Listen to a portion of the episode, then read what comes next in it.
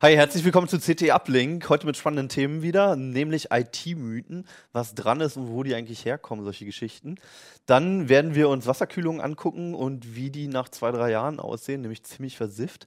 Und wir werden in die Grafikzukunft gucken, wie demnächst Spiele aussehen und wie Physik in den Spielen funktioniert. Bis gleich.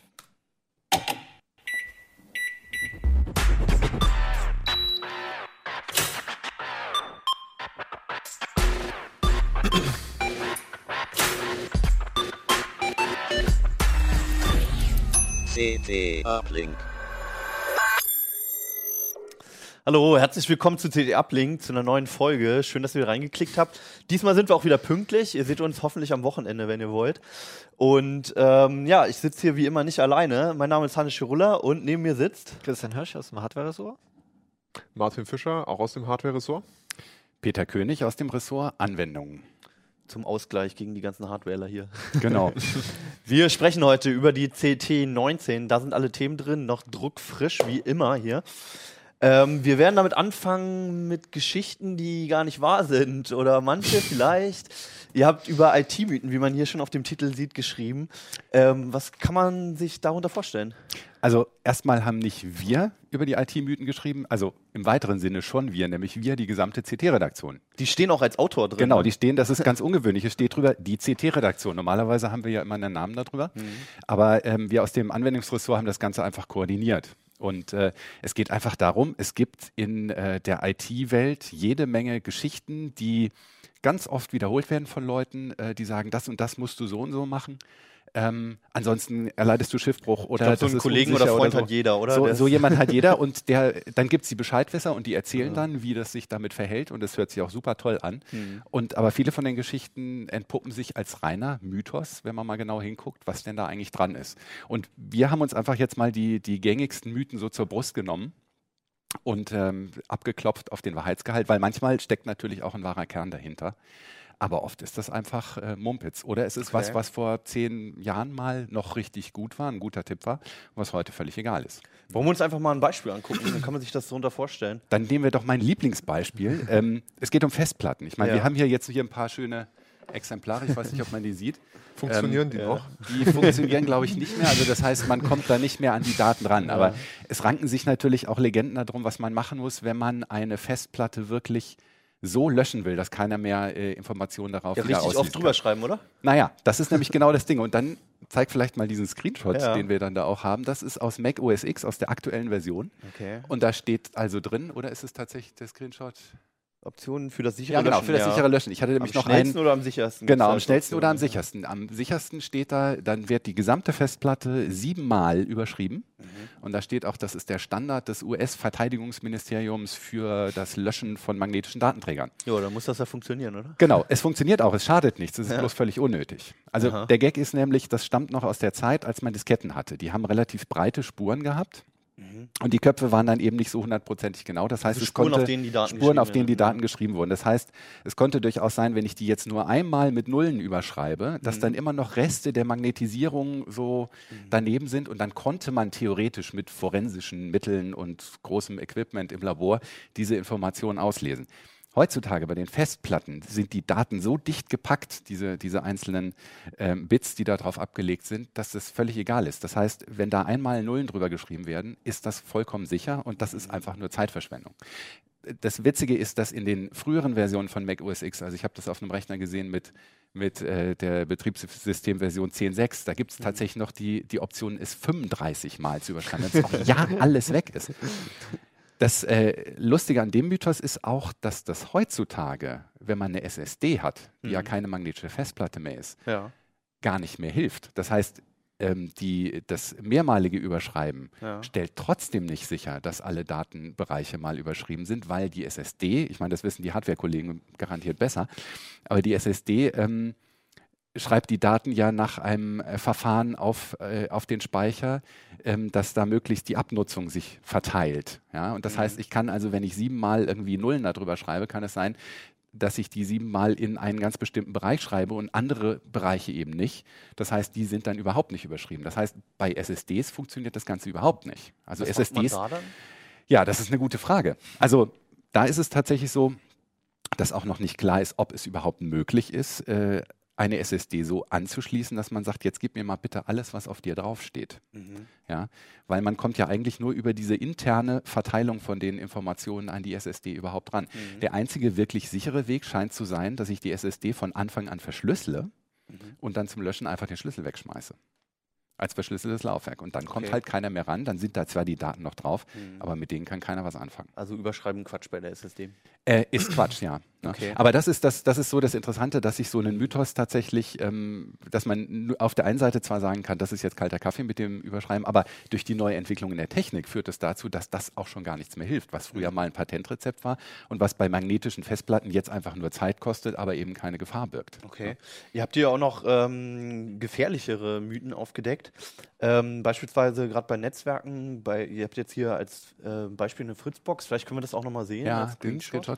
Also, ähm, das ja aus verschiedenen Bereichen Mythen. Genau, wir, wir sind ne? quer durch den Gemüsegarten genau. gegangen. Also ähm, Hardware, Software, äh, rechtliches haben wir auch einiges. Bei der ja. Fritzbox ist es jetzt so, ähm, bei der Fritzbox und bei ganz vielen anderen äh, äh, äh, WLAN-Routern kann man äh, eine, eine Positivliste eingeben. Es kann sagen, mhm. also in diesem WLAN dürfen sich nur folgende Geräte verbinden ja. mit folgenden MAC-Adressen. Die MAC-Adresse ist ja die eindeutige Kennung, mit der der WLAN-Adapter identifiziert wird. Und alle denken natürlich, ja, ist ja super, ne? Ich trage dann genau. die drei Geräte ein, die sich da anmelden können und dann kann sich ja niemand anders anmelden. Das Problem ist, äh, was wenige Leute wissen, ist, dass ich tatsächlich die MAC-Adresse an meinem Gerät auch verändern kann. Mhm. Wenn ich jetzt also in ein WLAN einbrechen will, das ich auf diese Art und Weise schützen will, muss ich einfach nur den Netzwerkverkehr mitsniffen. Dann sehe ich nämlich, welche Geräte sich da anmelden. Deren MAC-Adressen werden nämlich im Klartext übertragen. Dann kann ich einfach so eine MAC-Adresse nehmen, bei mir im Gerät eintragen und zack bin ich da drin. Okay. Das heißt, es wirkt erstmal so, als wäre das total sicher, hm. aber es ist, ist, ist, es halt nicht. Ne? Aber Und, Schaden tut es auch nicht. Naja, Schaden tut es insofern schon. Also du musst natürlich dein WLAN verschlüsseln und du musst dann ein mhm. starkes Passwort da dran mhm. machen. Aber dann kannst du dir die Geschichte mit dieser Positivliste nämlich auch schenken. Okay. Das Problem ist nämlich, das ist für dich Arbeit. Nimm mal an, da kommt jemand zu dich äh, äh, zu Besuch und der will sich in dein WLAN einbuchen. Dann musst du erstmal fragen, wie ist denn die MAC-Adresse? Dann musst du die eintragen, eintragen und, und so. wieder rausnehmen. Ja, und wieder rausnehmen und, und so weiter. Und das ist einfach dann nur mehr Aufwand und bringt okay. eben keinen zusätzlichen Nutzen. Also Oder du nutzt den Gastzugang, ne? das hat man ja auch noch die Möglichkeit ja, in diesem Beispiel. Aber, aber, ja. aber, das ist halt was, äh, so eine Geschichte, wenn sich da irgendwie Leute drauf verlassen, dass es damit ja bombensicher ist, dann mhm können die sich, äh, können, kann es das sein, dass bei denen jemand eindringt. also wenn man sonst die anderen Sicherungen nutzt, beispielsweise Verschlüsselung, dann kann man das auch einfach lassen. Genau. Ja, also ich meine, okay. die, die üblichen Sachen halt, äh, WPA2-Verschlüsselung und ein genügend langes Passwort, ja. ne, was man eben nicht erraten kann. Ja. Äh, Vielleicht noch ein letztes Beispiel. Ich habe noch einen Screenshot von dir hier. Oh, das ist was sehr schön. Da? Das, ist, das ist sehr schön, weil das zeigt so ein bisschen, wie Mythen entstehen. Das sind die erweiterten Startoptionen von Windows. Aha. Und ähm, es gibt immer wieder naseweise Leute im, im äh, Internet, die sagen, ähm, wenn man da mal reinguckt, da sieht man, dass Windows zum Start ja nur einen Prozessor benutzt. Egal Steht wie viel Kern drin, ja. Steht da drin, ja. Aber diese erweiterten Startoptionen sind für Entwickler gedacht, die vielleicht mal ausprobieren wollen, was passiert denn, wenn ich nur einen Prozessorkern benutze. Und um das auszuprobieren, muss man aber da oben diese kleine Checkbox, da muss man ein Häkchen reinsetzen. Ne? Genau an der Stelle. Ja. Und die Leute irritiert einfach, dass da unten einfach die 1 vorausgewählt mhm. ist, dass nur ein Prozessorkern benutzt wird. Aber es ist tatsächlich, es wird nur ein Prozessorkern benutzt, sobald man da ein Häkchen reinsetzt. Ah. Ja? Weil normalerweise ist es ja auch so, wenn du ein ausgegrautes Kasten hast bei Windows, muss man manchmal davon ausgehen, dass es dann der festgesetzte Wert gerade ist, ne? obwohl es ausgegraut ist. Also hier unten ist es ja beispielsweise so auf dem ja. äh, Screenshot bei der Bautrate beispielsweise. Ja, und das ist aber, äh, das sind halt so die Sachen, dann ist eine Unsicherheit und dann, und dann gibt es Leute, die sagen, oh ja, ich weiß, wie das ist und haben vielleicht schon mal irgendwo eine Beobachtung gemacht, mhm. das darauf hindeutete, in, in was für einem Zusammenhang auch immer. Mhm. Also äh, so leben ja auch viele Mythen weiter. Ne? Dann ja. sagt jemand, ähm, ich habe das und das gemacht und auf einmal ist mein Rechner viel schneller. Mhm. Ja, und sind ab da davon überzeugt, das ist der, der Obertrick. Ja, und es kann vielleicht an was ganz anderem gelegen Der Zusammenhang haben. ist ein ganz ne? anderer eigentlich. Und, ja. und auf die Art und Weise entstehen eben solche Mythen. Und es gibt natürlich auch immer welche Sachen, die, die, die sich wirklich auch nicht ausrotten lassen, mhm. bestimmte Mythen. Also äh, vielleicht das noch zum Schluss. Der eine unausrottbare Mythos ist ja, ich darf kein Passwort aufschreiben.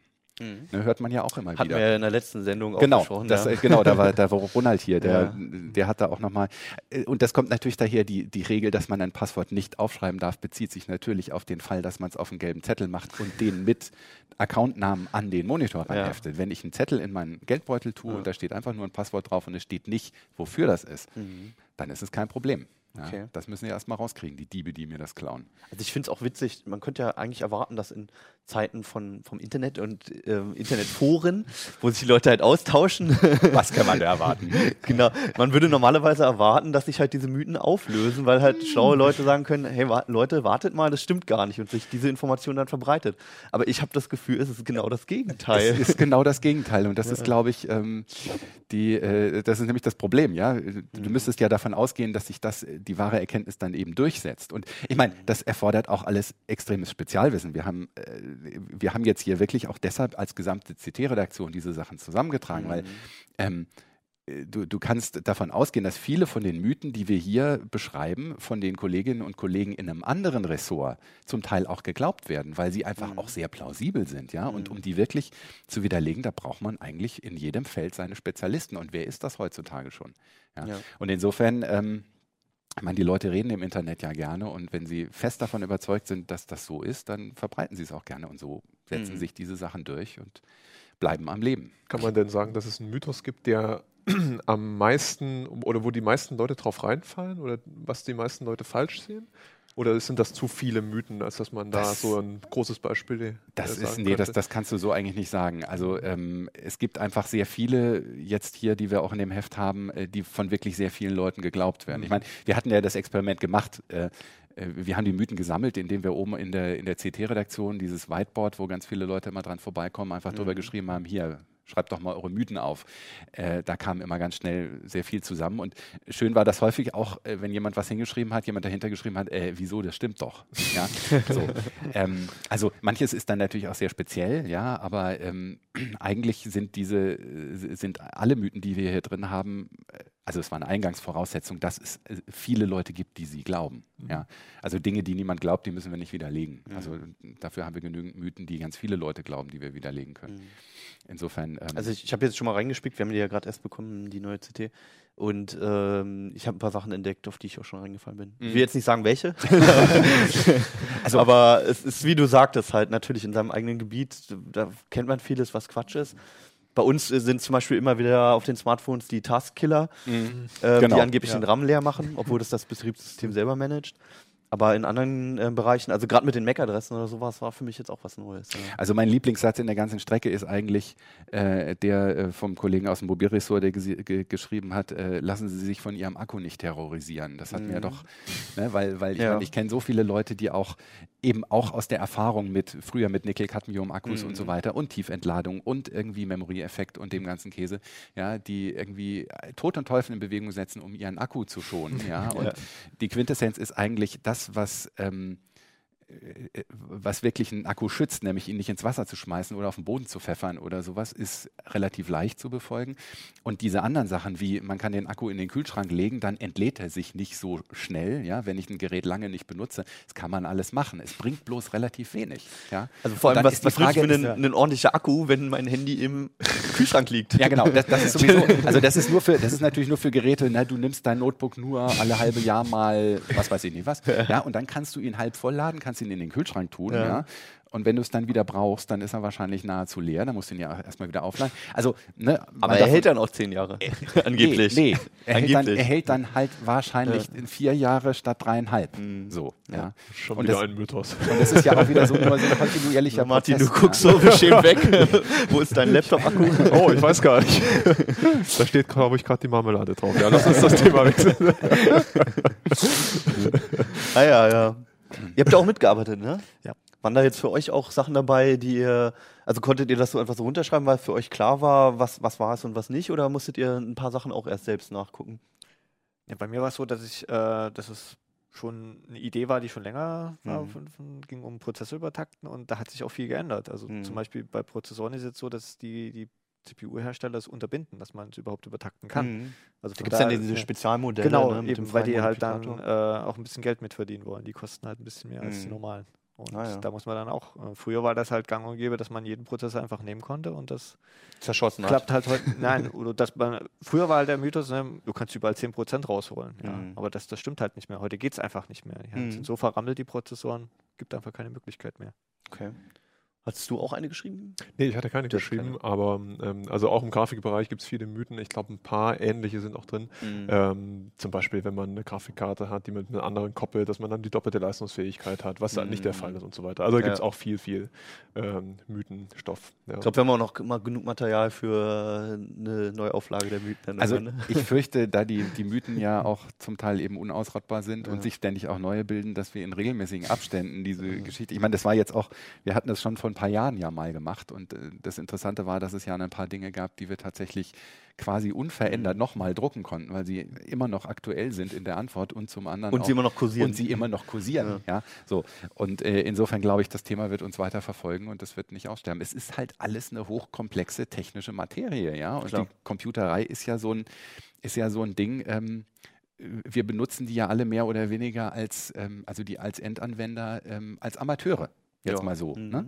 Wir müssen alle irgendwie hinreichend Experten für den Eigenbedarf sein, ja, aber so richtig Spezialisten sind die meisten ja eben doch nicht. Ne? Ja. Und das ist schon, schon äh, relativ einzigartig in dem Bereich der Computerei, weil wir ja alle täglich damit umgehen. Aber wer weiß schon, was in so einem Chip vorgeht. Genau, ja, Mhm. das ist Klar. schwierig. Ja. Ne? Christian, du hast dich auch mit einem Bereich beschäftigt, glaube ich, der von Mythen umrankt ist. Genau. mit Wasser und Elektronik, was sich ja eigentlich nicht so gut verträgt. Aber du hast ähm, Dinge untersucht, die doch ganz gut funktioniert haben, ne? Ja, genau. Äh, äh, es geht um Wasserkühlung. Ja. ist, ähm, manche sagen, es ist ein alter Hut. Äh, andererseits gibt es halt schon in den letzten zwei Jahren relativ viele Komponentenhersteller, die da auf den Markt auch jetzt äh, raufgegangen sind und da viele Produkte bringen. Das ist zum Beispiel so Also erklären. Wasserkühlung. Genau, es geht um Das Wasserkühlung. PCs, der- genau, PC für, hat, ja, ja. für Mhm. Prozessoren explizit. Das ist eigentlich das Okay. meistgebräuchliche. Es gibt auch noch für, für Grafikkarten, wo Martin sich hauptsächlich mit beschäftigt, äh, gibt es dann also, äh, auch noch Kühlung, aber primär ist es eigentlich äh, um die Prozessorkühlung. Und da habe ich auch mal geschaut, äh, zum einen, da existieren auch viele Mythen. Äh, zum Beispiel, dass, dass Wasserkühlung grundsätzlich leiser sind. Ja, das als hab ich auch gehört, ja. Und das ist zum Beispiel, das stimmt überhaupt nicht mehr. Also ich sehe Also, hier ja. jetzt auch schon einen Lüfter dran Genau, und so. eben, so einen äh, habe ich jetzt auch ja. an meiner Luftkühlung. Genau, eben. Das ist, äh, so groß ist der Unterschied gar nicht. Ne? Okay. Äh, der Unterschied von der Wasser- zu einer Luftkühlung ist eigentlich nur, dass, das, dass die Wärme vom, vom Prozessor über das Wasser zu, zu einem Wärmetauscher transportiert wird, der meistens Mhm. am Gehäuserand sitzt und dann direkt die Abwärme aus dem Gehäuse geblasen Also wir können das ja wird. vielleicht auch nochmal im Detail Genau, zeigen. Das ja. sind ja verschiedene Bauteile, aus die sich Genau. so eine Wasserkühlung jedes Mal äh, zusammensetzt. Ne? Das schauen. ist auch. Genau. Ja, jetzt soll die Kamera Ja. finden. Das sind eigentlich immer die genau. ähnliche Bauteile. Ne? Genau, also das ist der, der äh, Kühlerkörper, der dann auf der CPU sitzt. Okay. Der wie, ist, so ein, wie so ein Luftkühler eigentlich. genau, auch, der ne? ist nur ein bisschen kleiner hier, weil, weil äh, ja die, die Kühlrippen dann am Radiator sitzen. Ja. Bei dem Modell ist es jetzt so, das ist so eine, so eine Kompaktkühlung, da sitzt die Pumpe, die das Wasser transportiert, gleich mit drin. Okay. Äh, Also normalerweise, wenn du dir das. Hm. Das, das gibt es doch aber auch so mit einer, äh, mit einer Aquariumspumpe. Genau, sowas, ja, ne? das waren die, der- die, die, früher war das Ja. halt so, äh, wo man noch in den Anfangstagen, da hat man halt noch vom Schrottplatz so, so einen Autoradiator geholt und, und, und eine Eheim äh, Aquariumpumpe und Mach solche Geschichten. Schrott, ja. Genau, so nach dem Motto. Äh, äh, da gibt es aber schon seit, das, ist, das war vor zehn Jahren und inzwischen Mhm. gibt es halt äh, viele Anbieter, auch Spezialanbieter, die immer noch diese modularen Kühlungen Ja. haben, wo du halt Pumpe getrennt hast, Kühler extra getrennt hast, was natürlich den Vorteil hat, dass du auch eine Grafikkarte einbinden kannst ohne Mhm. Probleme. Während bei diesen diese Komplettsets hier, die sind halt schon vorbefüllt, die kann man auch nicht mehr auseinanderbauen Mhm. äh, ohne Garantieverlust und lassen sich auch nicht mehr nachträglich befüllen ohne weiteres, sind aber dafür ein bisschen günstiger. Also das ist dann so, der Ding, man hat den Kühlkörper, man hat die Pumpe. Da wird die Wärme dann abgegriffen wahrscheinlich an der CPU. Die wird ne? einfach vom, vom Wasser äh, transportiert. Das ist Okay.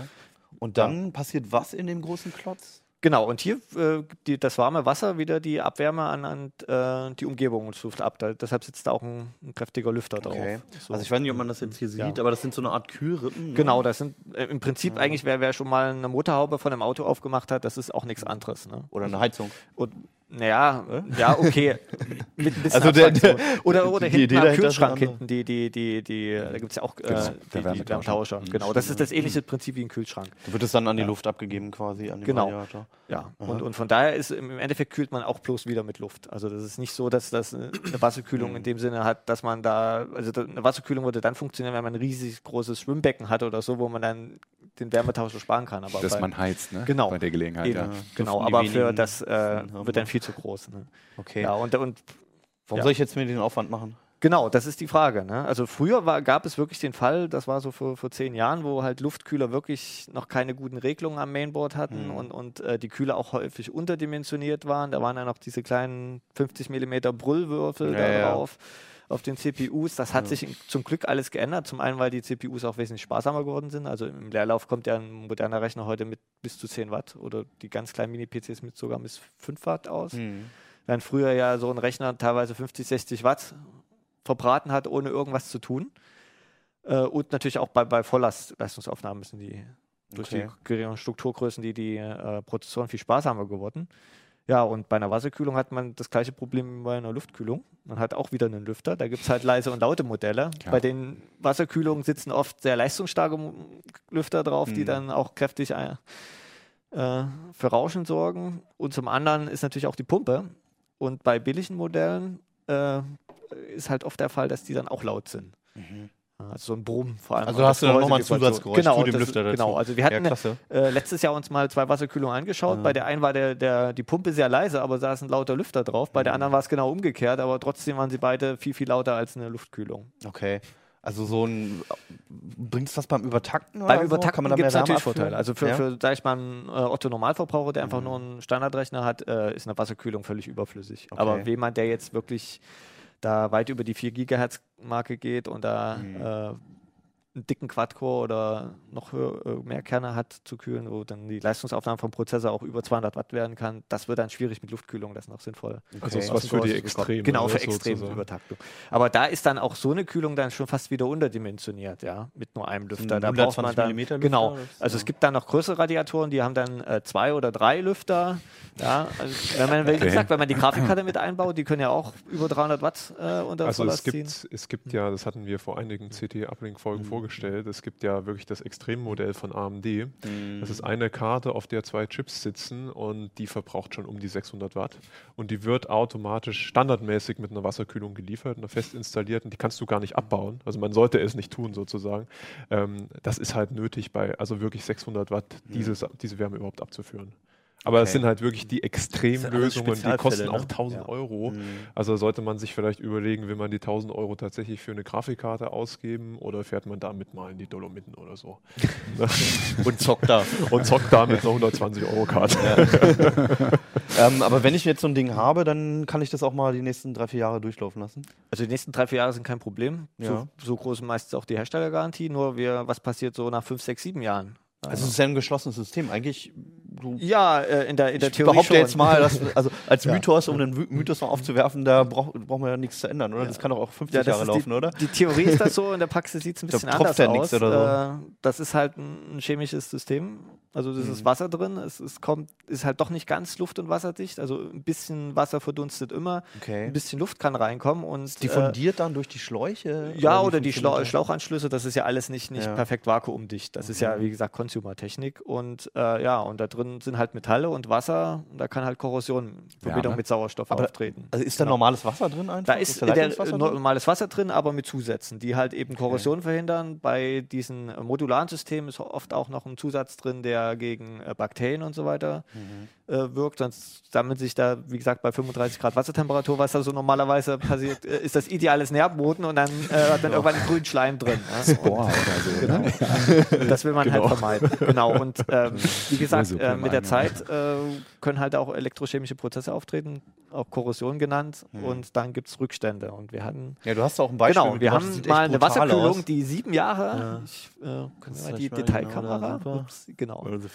Hier. Genau. Das ist jetzt so ein Kühlkörper? Genau, das ist quasi so ein CPU-Kühlkörper. Da würde jetzt normalerweise Hier oben das sind Wasser auch die. Anschlüsse noch zu sehen.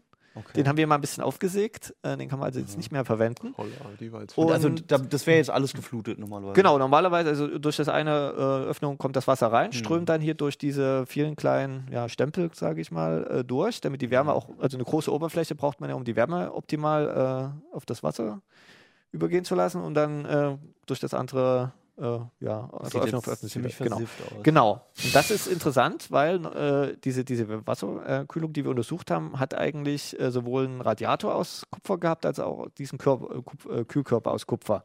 Und da passiert ja eigentlich normalerweise nichts. Eigentlich sollte Also- es keine Korrosion Genau, geben. das schwierig, kompliziert ist es bei, bei äh, ja, Wasserkühlung, die einen Aluminiumradiator und einen Kühlkörper mischen. Da kann es dann halt wirklich zu zu Setzungsprozessen kommen. Mhm. Während Zu hier, den chemischen Zusammenhängen genau, wir dann mal ja, das kann man auch im Artikel nochmal nachlesen. Genau. Äh, jedenfalls, hier hat sich ja auch ein Rückstand gebildet Mhm. und da wollten wir mal schauen, was das ist. Ja, sieht So ein bisschen weiß. Wie Kalk oder Ja, so. ein bisschen wie, wie, Kalk, wie Kalk aus. äh, auf den ersten Blick, äh, was aber eigentlich nicht sein kann, da die Wasserkühlung mit äh, destilliertem Wasser betrieben wurde. Ach so. Genau. Und da haben Hm. wir mal geschaut. Da haben wir mal keine Kosten und Mühen gescheut. Ja. Wir haben noch ein Bild Genau. zu, das sieht Und- sehr aufwendig aus. Äh, das ist keine Wasserkühlung, sondern Nein, genau. Das ist äh, äh, ein Apparat, womit man Röntgen-Fotoelektronenspektroskopie, also ganz kompliziertes Wort, betreiben Mhm. kann. Ich kürze es mal kurz als XPS ab. Ähm, und damit kann man äh, Oberflächen untersuchen. Mhm. Und da haben wir einfach mal äh, eine Probe genommen. Von Auf deren Zusammensetzung. Genau, Zusammensetzung. Mhm. Chemische Zusammensetzung, was steckt da eigentlich drin? Und da kamen interessante Sachen raus. Also, weil wir haben Blei gefunden und Zinn. Und wer ein bisschen sich mit Löten auskennt, weiß sofort, äh, Mhm. dass das äh, Lötzinn ist. Und ja, was sich aufgelöst hat, äh, aufgelöst hat äh, war gar nicht die Kühle an sich, sondern die Lötstellen, weil diese Anschlüsse zum Beispiel reingelötet sind oder auch in dem Radiator ist ja auch Mhm. aus Komponenten zusammengelötet. Und mit der Zeit hat sich dann das unedlere Zinn und Blei aufgelöst zugunsten des Kupfers.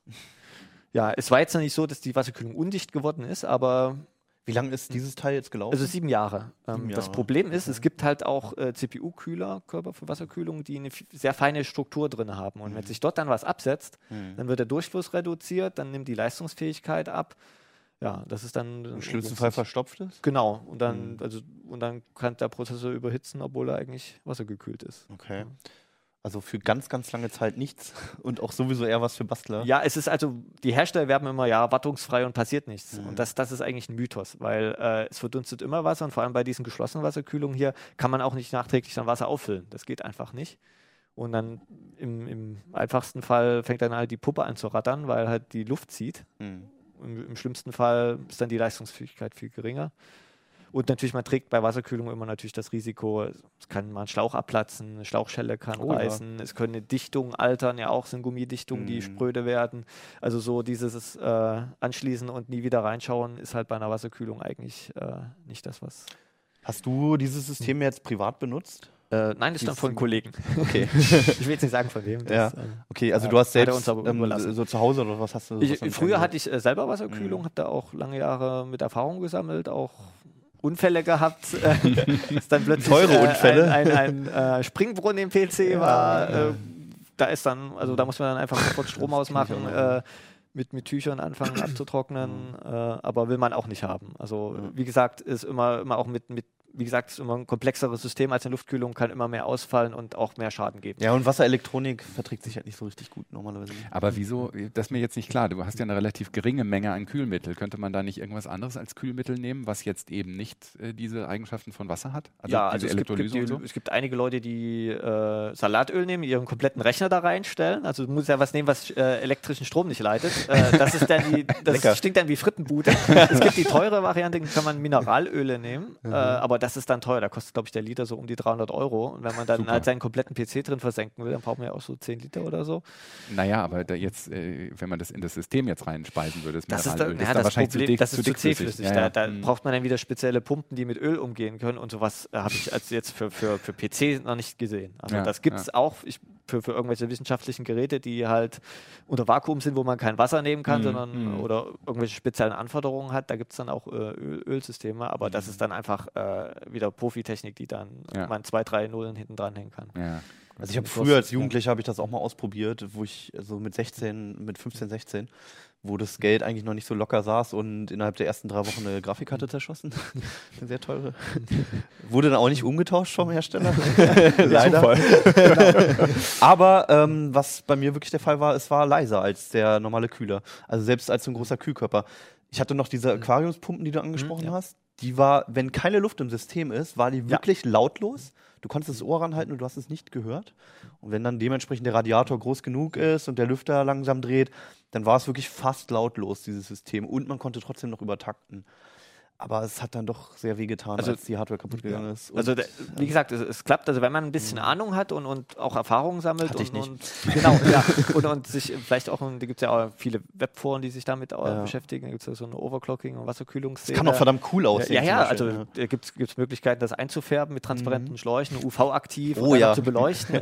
äh, ja, kann man alles machen, aber da muss man dann wirklich schon erstens ein bisschen mehr Geld in die Hand mhm. nehmen und wie gesagt, äh, so einfach mal auf die Schnelle was zusammenstecken, das geht hier halt gar nicht. Also die Wasserkühlung selbst ist dann eigentlich das Hobby, ne? Genau, und das ist, ist halt was für Leute, die öfters mal den Rechner offen haben und da gerne rumschrauben. Das ist nichts, wo man sagt, ich baue das jetzt einmal ein und dann will ich erstmal meine Ruhe haben. Mhm. Also wie gesagt, es gibt, gibt, auch große Hersteller, also Dell hatte über die Alienware-Serie auch mal komplett PCs mit Wasserkühlung. Mhm. Schon so komplett verkauft, dann, ne? aber da ist natürlich dann auch die Garantie über den, den PC-Hersteller, aber die, da hat man ja auch meistens nur drei Jahre. Ne? Und was nach den drei Jahren ist, das. Also, was ich halt immer als Problem ja. empfunden habe, auch gerade wenn man viel bastelt an dem Rechner, man muss die, die, äh, das ganze System oftmals entleeren, weil man ein neues Bauteil einbaut, weil eine neue Grafikkarte einen neuen einen Kühler braucht, etc und mal so kurz so einen Schlauch abziehen und zuhalten oder so geht halt nee, nicht. nicht. Also oder es geht, aber es geht schief meistens. Ja, genau. es geht genau einmal. Ja, genau. genau. Das geht ja auch. Ja, genau. ganz genau einmal aufmachen und dann. Also, man, also aus eigener Erfahrung, man schwitzt sehr viel dabei. Ja. Okay. Das ist auch eine Art Wasserkühlung. Ja, ja. Ah, okay. Genau. Das war jetzt. Ja.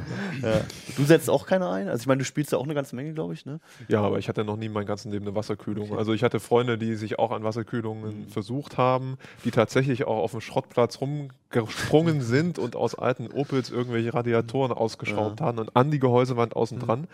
Ähm, aber ich selber habe mir den Stress ehrlich gesagt nie gemacht. Ich habe immer versucht, relativ gute Lüfter einzusetzen mhm. und da habe ich halt auch das Gefühl, dass es innerhalb, Christian kennt sich da besser aus, innerhalb der letzten fünf, sechs, sieben Jahre deutliche Fortschritte auch gab. Also auch bei den Grafikkarten, glaube ich. Ne? Es gibt ja mittlerweile Absolut, immer diese Spezialmodelle ja. mit speziellen Lüftern und da gibt es auch welche, die wirklich lautlos sind im also es gibt, ne? Ja, es gibt welche, es gibt Karten, die sind, also die machen bei uns in den äh, Laboren 0,1 Zone mhm. im Leerlauf, beziehungsweise beim Arbeiten auf dem Windows-Desktop, also die hörst du absolut nicht. Mhm. Ne? Also da ist, das ist, da ist wirklich Ruhe.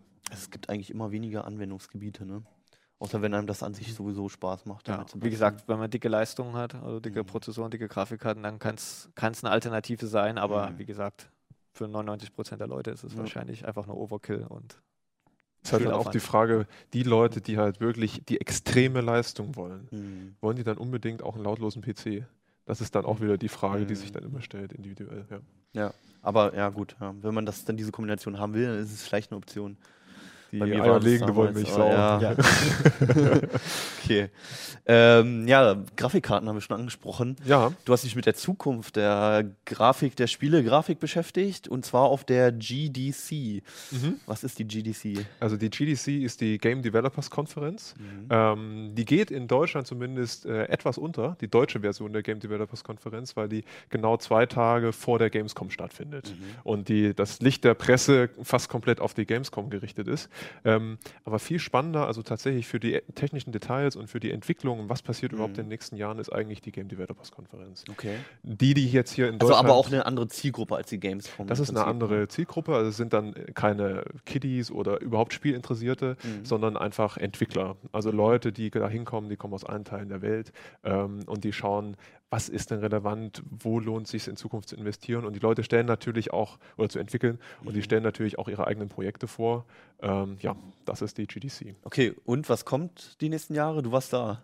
Ja, das ist äh, gar nicht so einfach zusammenzufassen, weil ja. es sind natürlich unfassbar viele Sessions, die parallel laufen. Es gibt verschiedene Themen, die brandheiß waren. Also eins, was ich mir angeguckt habe, ähm, war die Entwicklung äh, bei den Schnittstellen. Das mhm. klingt erstmal relativ langweilig, ähm, ist aber wirklich sehr, sehr spannend. Also DirectX und DirectX, OpenGL, OpenGL ähm, und also wenn, wenn, man sich die Entwicklung anguckt in den letzten Jahren, ähm, da gibt es die Binsenweisheit, die Hardware wird immer schneller. Also sowohl die Grafikprozessoren, besonders die, mhm. als auch die Hauptprozessoren.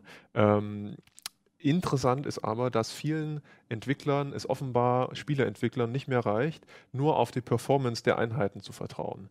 Mhm. Weil das Problem ist, die Schnittstellen, die man nutzt, um, also es sind ja sozusagen Softwaregebilde, die die Hardware ansprechen, also zwischen Windows, Linux und der Hardware stehen, jetzt mal ganz grob gesagt, mhm. ähm, die haben sich ja auch entwickelt, aber die waren meistens abwärtskompatibel, immer noch zu ganz alten Prozessoren oder, oder Grafikchips. Und Nochmal, jetzt. Äh, sorry, wenn ich die kurz unterbreche. Ja, natürlich. Ähm, nur mal die Basics. Ähm, Was, was macht so eine Schnittstelle genau? Du hattest es jetzt schon ein bisschen erklärt, es steht zwischen Betriebssystem und Hardware. Um es ganz grob zu sagen, weil das würde fast den Rahmen sprengen. Also eine Schnittstelle ähm, nicht bietet kennt. standardisierte Funktionen Ja. Ähm, der Hardware, die die Hardware auch unterstützen muss, Mhm. um zum Beispiel 3D-Berechnungen durchzuführen oder Berechnungen durchzuführen. Okay. Also eine Grafikkarte kann genau das oder ein Prozessor genau das realisieren, was die Schnittstelle auch unterstützt und umgekehrt, Mhm. um zum Beispiel eine 3D-Welt zu entwickeln, zu realisieren. Zu also es ist eigentlich auch eine, eine, eine Hilfe für die Entwickler, die ihre Also ihre ein Software- Must-Have. Also du Ja. brauchst eine Schnittstelle oder generell gesagt, du brauchst Software, du brauchst Treiber, um natürlich die Hardware anzusprechen, damit die dann das äh, kreieren kann, was du auf dem Monitor siehst. Okay. Und bis jetzt war spielebezogen, teilweise auch natürlich profibezogen, äh, DirectX die Schnittstelle der Wahl, beziehungsweise für 3D-Berechnung ist es Direct 3D. Mhm. Die hat sich seit, ich glaube, die erste Version war Direct 3D 3.0, wenn ich mich Mhm. dunkel erinnere, Mitte der 90er. Ähm, und die hat sich halt über die Jahre entwickelt und ist immer dicker geworden. Und es gab immer mehr Layer und so weiter. Und das heißt, wenn ein, wenn ein Chip eine Aufgabe ausführt, muss er, hat er viel Verwaltungsaufwand zum Beispiel, damit die Aufgabe ausgeführt wird. Und das hat sich mehr und mehr hochgeschaukelt. Das gleiche war bei OpenGL. Also eine, das ist eine Schnittstelle, die im Unterschied zu DirectX auch unter anderen Plattformen läuft. Mhm. Ich kann mich damals noch daran erinnern, Ja. also früher gab es noch Spiele, wo man es auswählen konnte, welche Schnittstelle man verwendet. Ja, da gab es gar her, nicht so glaub ich, viele. Es gab welche wie Ja. Serious Sam und so, da ging Mhm. das noch. Aber um schnell zum Mhm. Punkt zu Ja. kommen, sonst Ja. reden wir zu, mehr, zu viel über diese Basics. Ähm, ja, also der Performance-Zuwachs reicht eigentlich den Entwicklern nicht mehr nur aus. Sie wollen Mhm. auch, dass die aktuelle Hardware ähm, besser ausgenutzt wird. Also Mhm. es reicht ihnen einfach nicht mehr aus. Und da gibt es interessante Entwicklungen. Apple hat ja im Juni die Schnittstelle Metal vorgestellt Mhm. Ähm, die mit iOS 8 kommt, was im Herbst ja dann äh, auf Telefone, vielleicht sogar schon im Te September, Apple will ja ein Event machen, ähm, auf Telefone kommt. Äh, und das ist eine Schnittstelle, die läuft nur mit Apple Hardware ähm, ab A7, also ab iPad Air und iPhone 5S. Und äh, soll genau mit diesen Chips dann viel, viel mehr Performance rausholen. Also sie soll Mhm. hardware näher arbeiten. Äh, ein Entwickler hat es beschrieben als Spielkonsolen-ähnliche Schnittstelle. Weil Das haben sie ja schon oft gesagt. das haben sie oft gesagt, aber jetzt ist es äh, schon, schon sehr nah dran. Also die Mhm. sind wirklich daran interessiert, ähm, Sachen zu entwickeln, die man relativ einfach portieren kann. Das ist ein, eine Grundlage, ähm, aber auch sehr, sehr gut auf die Hardware auslastet. Äh, wir können mal gucken, ich hatte so ein Bild Ja. vorbereitet oder beziehungsweise fotografiert dort. Das zeigt also ich habe hier die äh, Performance. die Performance-Entwicklung Trends. äh, innerhalb der letzten ja, vier Jahre. Und da sieht man Okay. zum Beispiel, dass es alleine im Mobilbereich äh, unfassbar, unfassbar voranging. Also Mhm. im Desktop-Segment sieht man äh, so einen Faktor 2 alle paar Jahre oder Das ist jetzt je eine Angabe in. Gigaflops. Und das sind Gigaflops, das sind also Ja. Milliarden Berechnungen pro Sekunde. Mhm. Und da sieht man 2010, da hat der Entwickler äh, das, äh, den Grafikchip SGX 535 als Beispiel Mhm. genommen. Ähm, wem das jetzt zufälligerweise nichts sagt, das äh, war der Grafikchip im iPhone 3GS.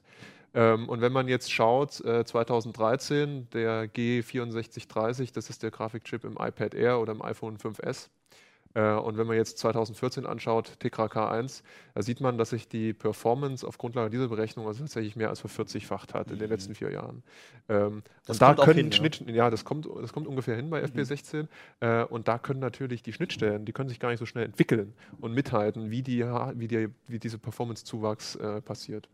Ähm, bei Metal äh, hat man jetzt noch nicht so viel gesehen Mhm. ähm, an Beispielen. Du kannst ja mal das zweite Bild einblenden. Das Ja. hatte Apple kurz gezeigt, während der Entwicklerkonferenz auch. Ähm, Luxus diese. Zen Garden Demo, da hatte ich auch ein Video rausgesucht. Ähm, Das können wir uns auch angucken. da sieht man halt, dass das läuft auf einem, Das ähm, das auf einem A7-Prozessor. Und das ist auch schon die Unreal Engine, also ist eine ganz, ganz bekannte und wichtige Engine im 3D-Bereich. Das ist diese Demo jetzt. Das ne? ist diese Demo. Ähm, Da sieht man, wie der Entwickler da in Echtzeit, ja, hier ist, was ist das jetzt, Blätter regnen lässt. Von so, einer, von so einem Kirch, Kirschbaum mit ganz, ganz vielen Partikeleffekten auf einem äh, Mobilgerät. auf einem Mobilgerät. Mhm. Äh, und das ist schon ziemlich beeindruckend, also was die, was die Jungs da umsetzen. Allerdings muss man das auch mit so ein bisschen Vorsicht genießen, weil ein Spiel besteht ja nicht nur aus solchen Grafikeffekten, sondern auch noch aus ja, künstlicher Intelligenz, aus äh, Soundberechnungen und so weiter. Also wenn man das jetzt in einem Spiel sehen will, könnte es sein, dass die Grafikqualität zumindest auf den aktuellen Chips schon noch also in etwas der niedriger Realität ist, dann ne? geht nochmal einfach Grafik, äh, da geht einfach Rechenpower nochmal für andere Ja. Dinge drauf. Ja. Aber was, also du kannst ja mal das nächste Video anmachen. Ja. Es gibt ja nicht nur Metal. ähm, sondern es gibt auch ähm, die OpenGL äh, ES3 Schnittstelle, ähm, die über Extensions, über die, die das Android Ex Extension Pack auch noch aufgewertet wurde. Mhm. Das, was man jetzt sieht, ist äh, eine Demo auf Android, auf einem Nvidia Shield Tablet. Das läuft tatsächlich in Echtzeit ab. Das ist also nicht. Das wird auf dem Gerät gerendert, ja. Ja, das, das ist kein Video, das wird auf dem Gerät in Echtzeit. Ich habe es mir sogar angeguckt. Mhm. Ähm, das ist schon irre. Also das mhm. ist wirklich eine Grafik, die man im PC-Bereich vielleicht vor drei Jahren oder so gesehen ja. hat. Oder also auf Konsolen, Xbox 360 oder sowas, kannst du jetzt auch nicht viel besser, oder? Nee, also Xbox 360 wird das schon schwer, so eine Qualität hinzukriegen. Ne? Ja, da haben sie jetzt hier äh, diesen, diesen Flappy Bird Abklatsch. das ist eigentlich eine ganz, ganz coole Demo. Ja. Also es ist, es ist schon, es ist schon äh, sehr, sehr, sehr beeindruckend, ja. was da möglich ist. Ja, definitiv, sowieso, ja. ja. Was sie dann daraus machen, ist natürlich eine andere Frage. Also es wurde jetzt schon öfter angekündigt, jetzt haben wir die Konsolengeneration eingeholt.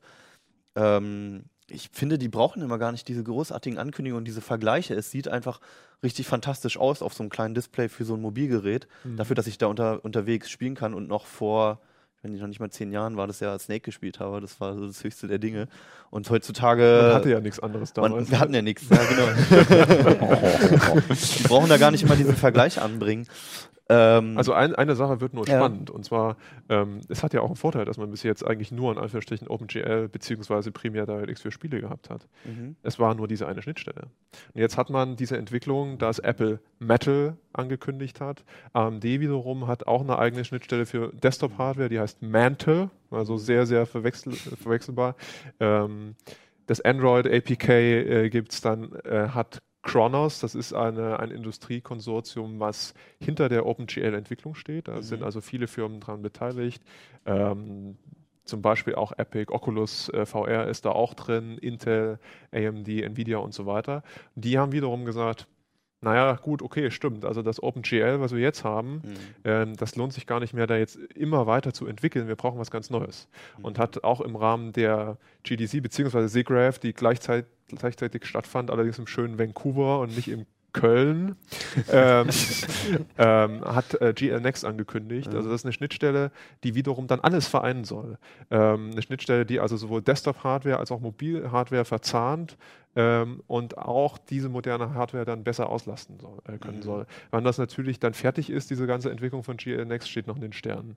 Also man sieht, es gibt ganz, ganz viel Entwicklung in dem Bereich und da wird es sehr, sehr spannend, äh, wie das überhaupt zukünftig ist, wie man da zusammenkommt, weil ich nicht glaube, dass ein Entwickler sich die Arbeit machen wird, ähm, auf alle Schnittstellen zu entwickeln. Alles es, inkompatibel zueinander wahrscheinlich? Ne? Äh, ja, ja. Äh, es kommt ein bisschen darauf an, was, die, was das jeweilige Grundgerüst, mit dem man das Spiel entwickelt, also die mhm. 3D-Engine überhaupt beherrscht. Und da hatte ich auf der GDC mit Mark Reagan gesprochen, der ist also der Co-Gründer von Epic. Mhm. Und der hat gesagt, ja, unsere Unreal Engine, also die kann, die wird Metal können, also die Demo, die wir jetzt gesehen haben, die wurde mit der Unreal Engine unter Metal ähm, programmiert. Die wird natürlich DirectX können, die wird alles Tolles unterstützen, aber zum Beispiel AMDs Schnittstelle wiederum, Mantle, Mhm. Äh, brauchen wir nicht, sagt er. Da können wir auch Direct 3D 12 nehmen, was dann mit Windows 9 mhm. vielleicht kommt. Also es ist, es ist etwas kompliziert ja. ähm, und für denjenigen, ähm, der dann tatsächlich ein Spiel spielen will, ist es sowieso zweitrangig. Ne? Aber es ist, spannend, es ist spannend, was da rauskommt. Mhm. Okay. Also wir haben jetzt hier nochmal ganz kurz das Tablet, worauf das gelaufen ist. Ähm, daneben liegt ein Controller, das ist ein 8-Zoll-Tablet, glaube ich. Ja, das ist das äh, Shield Tablet. Das ja. kam im Rahmen der, der Messe wurde das. Und das hat es da echt live gerendert, diese Demo gerade. Ja. ja. also da konnte man dann sogar hinterher, das hat man jetzt in mhm. dem Video nicht gesehen, das konnte man anhalten und konnte dann drin rumnavigieren. Das war schon ziemlich beeindruckend, das muss ich schon sagen. Okay, wahrscheinlich noch ähm, praxisfern, da hält ja der Akku wahrscheinlich 20 Minuten an. Den muss man dann vielleicht in den Kühlschrank stellen oder so. Das kann ja, durchaus auch noch sein. Möglichkeit. Aber okay, aber immerhin, es geht. Also es ist technisch möglich. Genau. Ähm, die Grafikeffekte selbst waren ja nur ein Aspekt auf der GDC. Ähm, du hast vorhin noch viel über Spielphysik gesprochen. Das ist ja auch immer wieder ein Thema. Da, da gibt es ja auch mehrere Modelle, wie das umgesetzt wird. Richtig, Nvidia ja. hat eine extra Einheit sogar in den Grafikchips drin, ne? diese Physics-Einheit. Nee, also das ja. war früher mal. Nvidia hatte ja äh, die Firma äh, gekauft, die diese Physiksberechnung oder Physikskarten mhm. äh, hergestellt hat. Ähm, diese Berechnungen, die du meinst, die laufen heutzutage über Shader-Prozessoren. Also so. das läuft einfach so nebenbei. Mhm. Auf der ähm, Grafikkarte. Auf der Grafikkarte, mhm. genau. Mhm. Ähm, es gibt allerdings nicht so viele Spiele, die es unterstützen.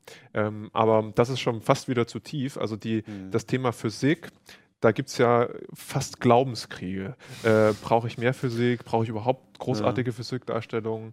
Äh, will ich, dass es die GPU beschleunigt oder nicht? Und da hatte Havok ähm, einen ziemlich interessanten Vortrag gehalten auf der GDC, ein Ingenieur von Havok.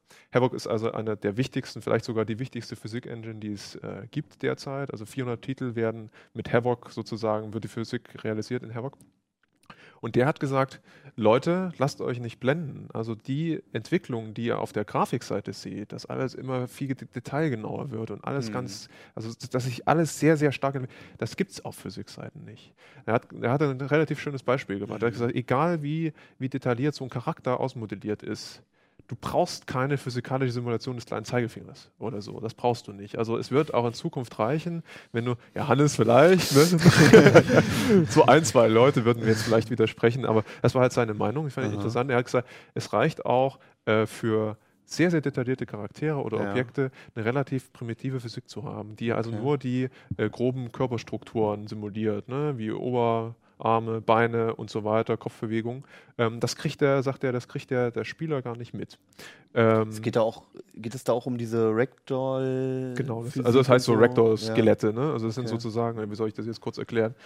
Ich also glaube, man, man sieht es am ersten immer in Shootern, wenn man, wenn man, wenn man jemanden schießt, ob der, wie genau, also derjenige also hinfällt. Die, ja, die genau. fallen dann irgendwie so ja, genau. Und, äh, genau. Also so Crash-Test-Dummies, ja, die sozusagen unter den Charakteren liegen äh, und nur die werden simuliert und die restlichen Details werden dann halt mitgenommen. Um solches, so. solche Szenen geht es dann im Prinzip. Genau. Und er meinte okay. halt auch, es gibt Bereiche, ähm, die sind schon so weit entwickelt, da muss man gar nicht mehr viel tun. Mhm. Zum Beispiel die Kleidungssimulation. Also wehende Fahren im Wind. So, da kann man jetzt noch zehn Jahre Rechenleistung mhm. reinstecken, die sehen trotzdem so aus, wie die jetzt aussehen. Ne? Also sind, der Spieler würde es nicht merken, diese Verbesserung. Genau. Aha. Und ähm, abseits davon, wie gesagt, äh, ist ihm wichtig oder ist Havok wichtig, nicht so auf diese Effektphysik zu zielen, wie das zum Beispiel PhysX macht, was mhm. du angesprochen hast, was ja Nvidia exklusiv ist, ähm, sondern eher auf Physik äh, zu zielen, die die Spielmecha Be Spielmechanik beeinflusst. Mhm. Also das hat man zum Beispiel in Half-Life 2 damals, wer sich noch erinnern kann, von den älteren Zuschauern, Zuschauern ähm, oder Zuhörern gesehen, ja. dass man zum Beispiel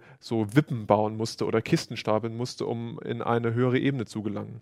Und das kannst du halt nur mit CPU-Berechnungen machen mhm. ähm, und nicht mit GPU-Berechnungen. Also über die GPU äh, kriegst du es nur hin, zum Beispiel Effekte zu realisieren, die schön aussehen. Mhm. Das heißt Effektphysik. Also zum Beispiel viele Partikel. Ob du jetzt 30 oder 3000 Partikel mhm. machst, das kann alles die, die, GPU berechnen, die Grafikeinheit.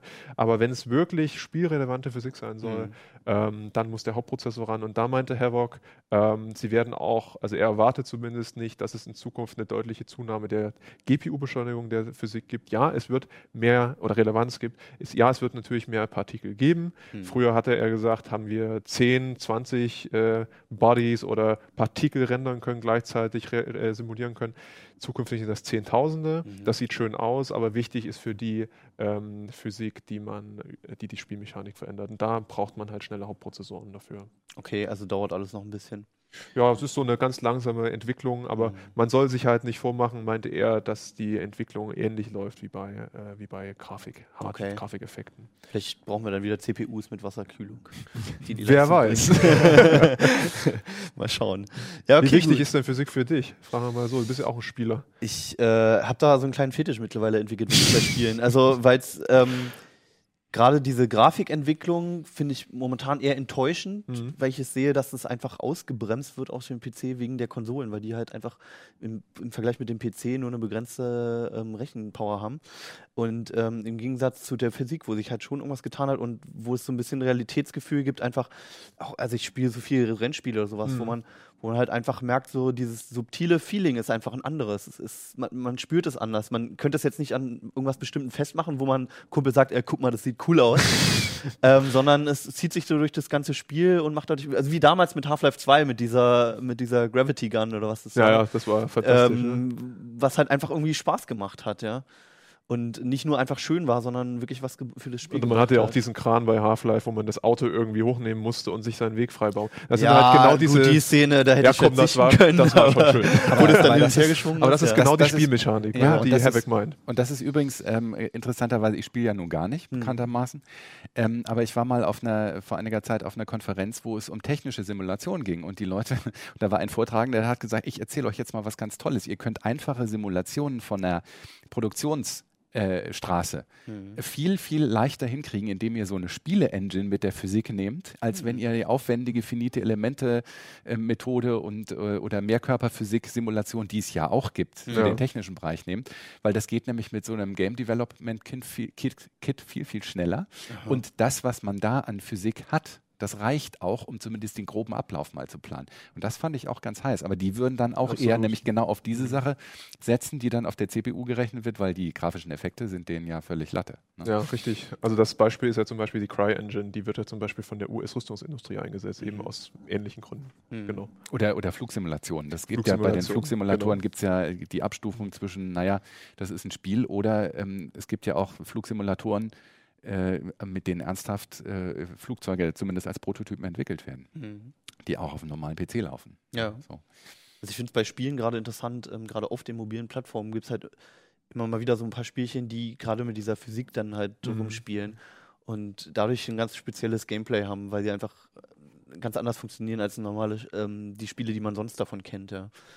Aber also gerade bei Ragdoll stößt es einem immer noch sauer auf, finde ich, weil es irgendwie nicht funktioniert. Also ganz am Anfang war das noch so, dass, dass die, die Körperteile da manchmal so rumzitterten, wenn er irgendwo ja, an, der, ja. an der Kante lag oder so. Die baumelten dann überall hin, ja. Und so richtig realistisch ist es immer noch nicht. Also ja, gut, ich finde, es hat sich schon viel getan. Also ich spiele mhm. viele Shooter und es war früher immer so, dass wenn man irgendwie im Panzer gefahren bin, ob, wenn da jetzt ein Baum stand, dann obwohl Stimmt. der Panzer irgendwie äh, 50 Stimmt, Tonnen schwerer ja. war. Stand der Panzer. Stand der Panzer, ja. ja. Und heute ist An so einem halt, Laternenpfahl. Ja, genau. Oder, oder, wenn das nur ein Busch war. Ja, Und heutzutage ist es halt so, dass man eben mit einem Panzer auch ein Haus kaputt schießen ja. kann. Ja, oder wenn man Stimmt. mit dem Panzer voller Kanne dagegen fährt, dass zum einen der Panzer kaputt geht, aber auch das Haus irgendwie beschädigt. Beispiel. Und genau das ist das Beispiel. Also Havoc wird zum Beispiel von eben solchen Spielen eingesetzt. Äh, steckt da drin zum Beispiel Battlefield oder Call of Duty. Ja. Call of Duty ist vielleicht jetzt nicht so das beste Beispiel für Physik, aber Battlefield, gerade Battlefield 4, da kann man halt Häuser zerstören oder man kann die Umgebung beeinflussen. Jetzt nicht in dem Maße, wie sich das viele vielleicht wünschen, mhm. aber ich stimme Christian völlig zu. Ähm, das ist ein großer Fortschritt. Also es gibt große Fortschritte in diesem Bereich auf jeden also Fall. Ich wünsche mir ja nicht irgendwie Häuser zu zerstören, wenn ich Feierabend habe. Aber gut, das, das, ist ein anderes Du baust sie lieber auf. Ich baue sie auf. lieber auf. Ja, das finde ich befriedigend, aber gut. Ja, also noch allerletztes. Ähm, es gibt ein Spiel, was viel zu selten erwähnt wird. Das hieß, glaube ich, Dark Messiah of Might and Magic. Oh Gott, ja, ich erinnere mich sogar. Hm. Ja, nix, oh Gott. Also, ich habe äh, das nicht das, gemocht, ja. Das, das, war das erste Spiel nach Half-Life 2, wo wirklich sinnvoll spielerisch die Physik eingevelzt wurde. mit Schwertkampf und so, ne? War ja, das, das schon, doch, aber äh, also da waren halt so Alternativen, die dir wahrscheinlich dann nicht zusagen würden, irgendwelche Leute mit einem Baumstamm, mit einem schwingenden umzuhauen und so weiter. Was passiert dann eigentlich mit den Leuten? Die, Ragdollen, die schlafen weg, ein oder? und nachdem man das Spiel ausgemacht wird, Achso, ja, in der deutschen Version. Das, das sagst du jetzt nur wegen mir, oder? die hocken sich dann Den Rest seht ihr dann in der ab 18 Version von CT genau. Uplink. Nee, aber da wurde es, das hat das Spiel, dieses Spiel ja, halt stimmt. besonders gemacht, ja. Und allein durch diese Physikeffekte. Also vielleicht sollten die, die Entwickler sich wieder mehr, noch mehr darauf konzentrieren, als auf irgendwelche Shader oder Texturen. Gut, das ist mein Wunsch äh, für die Zukunft. Amen. für dich vielleicht noch ein paar mehr Spiele, wo man weniger kaputt macht und mehr aufbaut. Flappy Bird oder so. Ich spiele ja auch keine Aufbauspiele, ich muss es ja zugeben. Ich spiele am liebsten mit 3D-Druckern und solchen Sachen. Also insofern ist das ähm, da gibt es noch gar keine Spiele für, für 3D-Drucker. Für 3D-Drucker ne? gibt es noch keine Spiele. Das ist eigentlich nee. auch mal cool. Nee. Aber es gibt schon äh, 3D-Druckvorlagen für Schachfiguren oder sonstiges ja. Spielmaterial. Okay. Also insofern. Also weniger destruktive Aber Spiele. Falls ein Spieleentwickler hier zuguckt. Das ist mal wieder ein anderes Thema. Machen wir dann in der nächsten Sendung ja. vielleicht.